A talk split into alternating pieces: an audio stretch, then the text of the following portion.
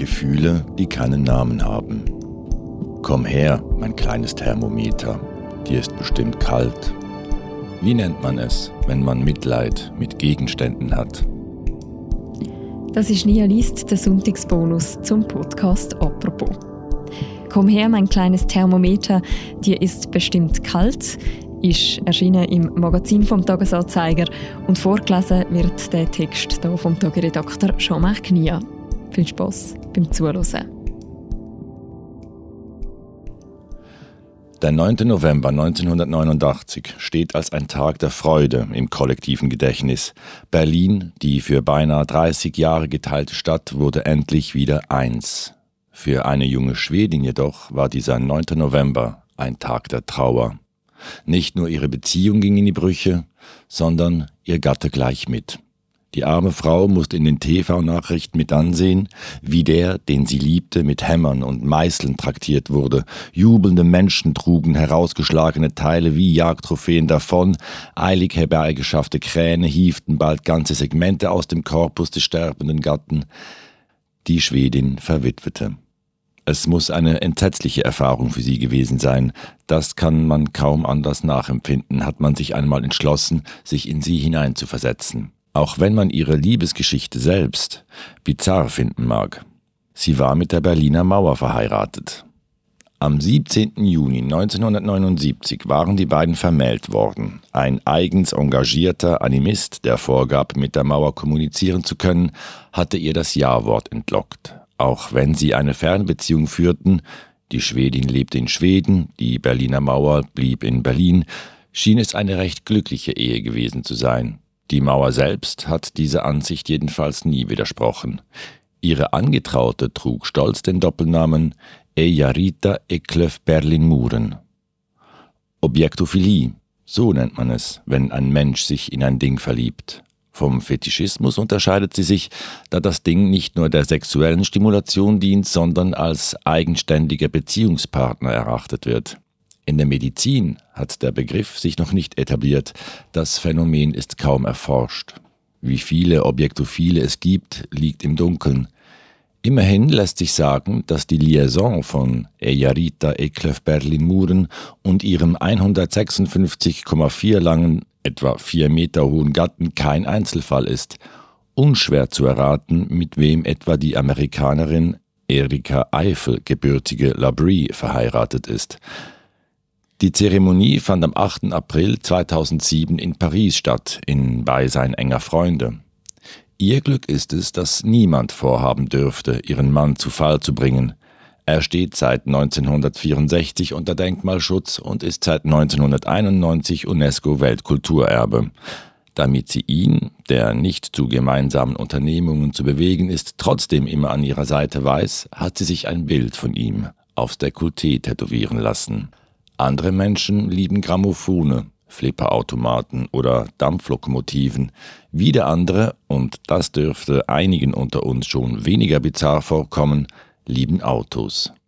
Der Grad der Ausprägung ihrer Objektophilie lässt sich mangels wissenschaftlicher Kriterien vielleicht an der Zärtlichkeit ablesen, mit der sie bei der samstäglichen Wagenwäsche den Schwamm über Lack und Felgen kreisen lassen – auf die Erhöhung der Benzinpreise reagieren sie so beunruhigt, als drohe nun der Hungertod eines nahen Verwandten. Nicht wenige geben ihren fahrbaren Untersätzen sogar Kosenamen. Ich will nicht unerwähnt lassen, dass ich selbst mal einen Golf fuhr, den ich voller Zuneigung Ingolf nannte.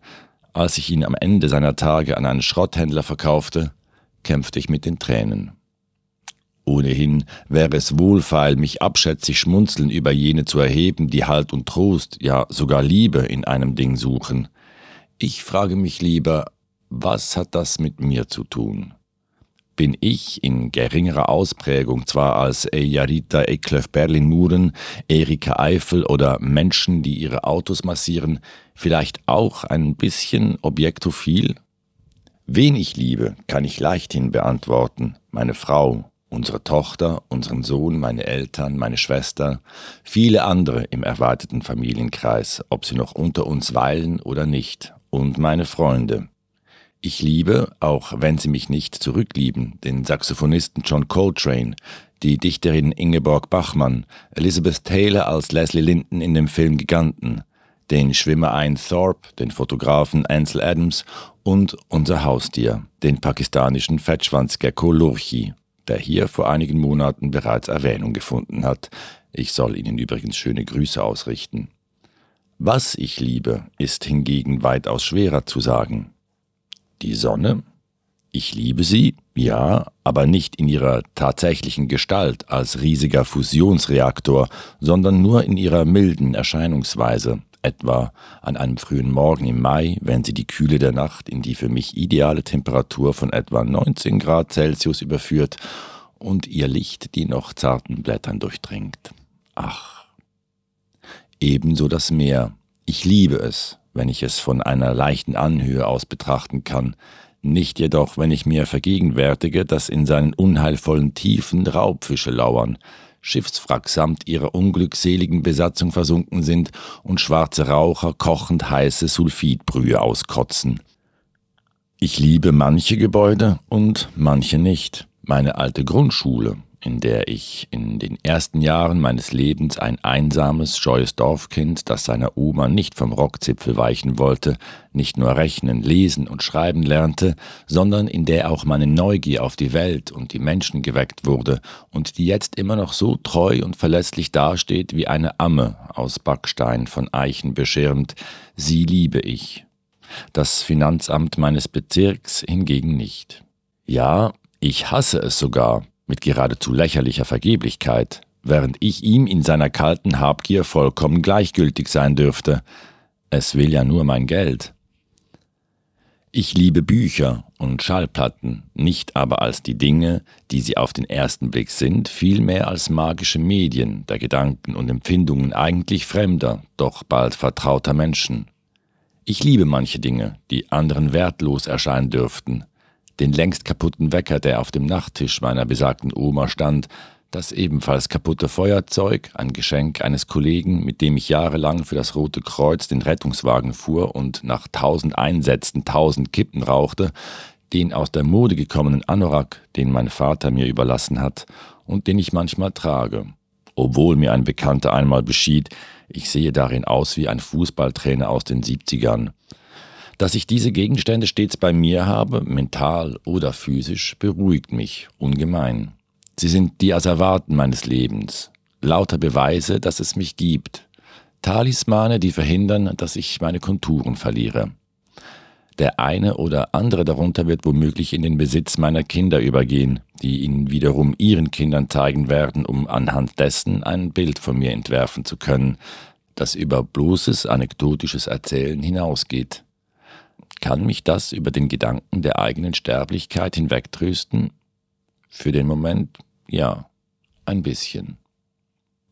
Es gibt aber auch ganz profane Dinge, die mit mir selbst, mit meinem Sein und Werden weit weniger zu tun haben, mitunter sogar nichts, und trotzdem empfinde ich den verschrobenen Wunsch, Ihnen zu sagen, ich hab dich lieb, oder wenigstens Danke, dass du mir diesen Dienst erwiesen hast, und manchmal Tut mir leid, was ich dir abverlangt habe. Neulich las ich, es war am Welttag des Klaviers, im Magazin der Süddeutschen Zeitung ein sehr interessantes Interview mit Franz Mohr, der viele Jahre lang die Flügel der großen Pianistinnen und Pianisten gestimmt hat. Arthur Rubinstein, Wladimir Horowitz, Glenn Gould, Martha Agerich. Über Agerich berichtete er, sie habe bei Proben eine Zigarette nach der anderen geraucht.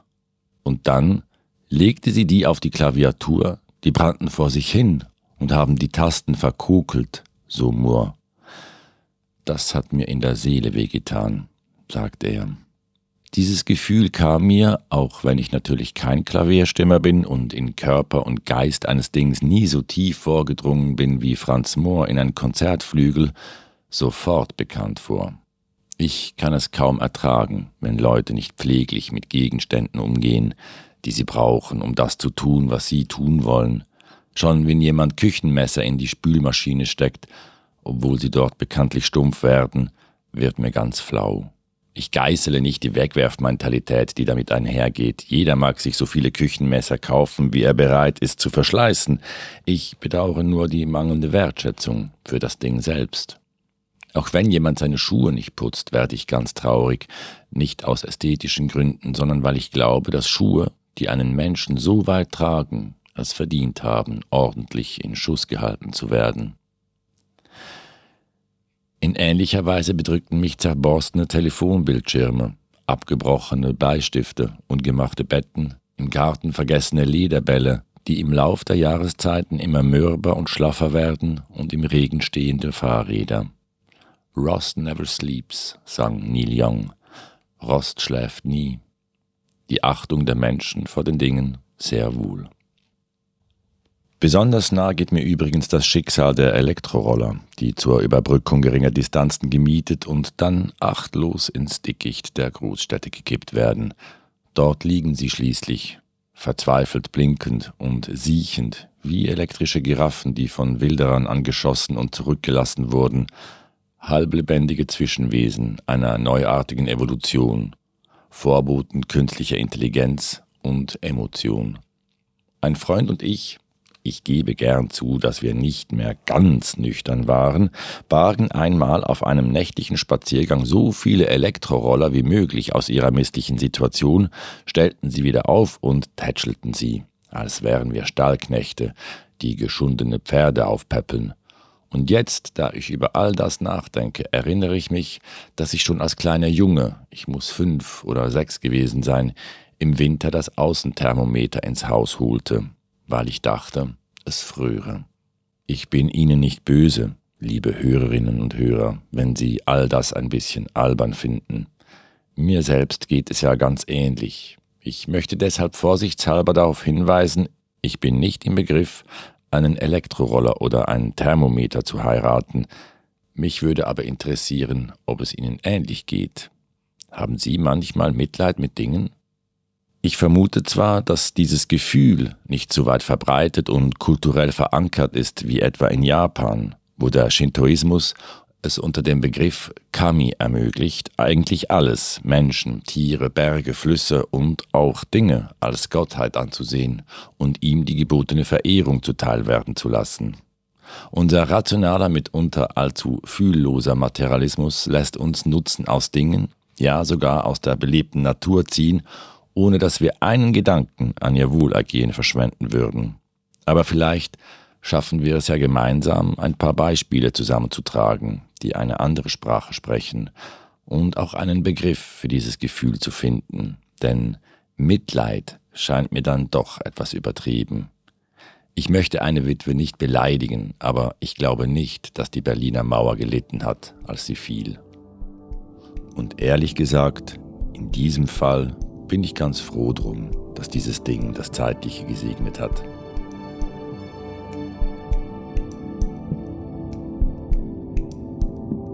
Komm her, mein kleines Thermometer, dir ist bestimmt kalt, ist ein Text aus der Reihe Gefühle, die keinen Namen kennen vom Magazinautor Dirk Gieselmann. Vorgelesen hat der Text der Tageredakteur Jean-Marc Nia und das ist der Sonntagsbonus zum Podcast «Apropos». Die nächste Folge von uns, die hören ihr morgen wieder.